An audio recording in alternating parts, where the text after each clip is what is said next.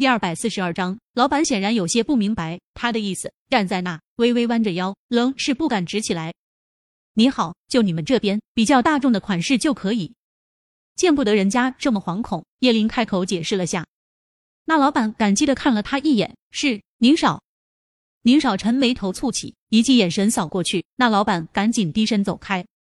你就不能对人温和点？那老板走后，叶林在他旁边小声的说道。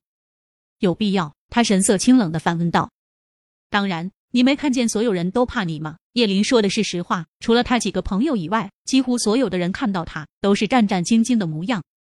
宁少臣站起身，很自然的揽起他的腰，往休息区走去。是吗？那你不是人？叶林听出了他的话里有话，白嫩的小手在他腰间用力的掐了下。那男人却面不改色，只是腰间的大手滑下，握住了他的手。尺寸量完后，叶林随手挑了款礼服。尺寸改好后，一会儿送给我发给你的那个地址。接着，两人就出了会所。宁少臣带着叶林去吃了川菜，很意外，他居然能吃辣了。很久后，叶林才知道，那四年的时间里，他经常一个人去吃辣，就只是为了体验他喜欢的味道。十字路口，透过车窗看向车外，周围的景观明显很陌生。叶林有些不解，这好像不是去酒店的路吧？宁少臣本来准备踩了油门，准备走了，听叶林这反应，又将车的档位推到了 P 字档，拉起手刹，转身直直的看着他。先别急，一会儿你就知道了。沈贝一眉头动了动，皮笑肉不笑的回道：“宁少臣，你又在做什么？人都是我的了，还怕做什么？”他嘴角浅浅勾起，语气里尽是调侃。宁少臣的车直接开进了室内一个高档小区里。电梯上楼，开门后，宁少臣扔了他一串钥匙，以后回来就住这。等以后你玩够了，我们再换套房子。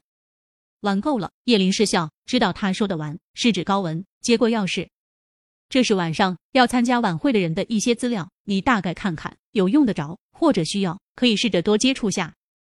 将手里的文件袋递给他。叶林红嫩的唇微微张开，不可置信的看着宁少臣，这是什么效率？这才多久，他居然办成了这么多事？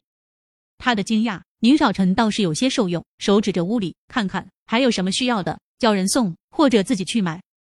说着，从口袋里抽出一张卡递给他，密码是小溪的生日。叶子接过，抬头看着面前的房子，大概有三四百个平方，两层复式装修，欧式风格，极尽奢华。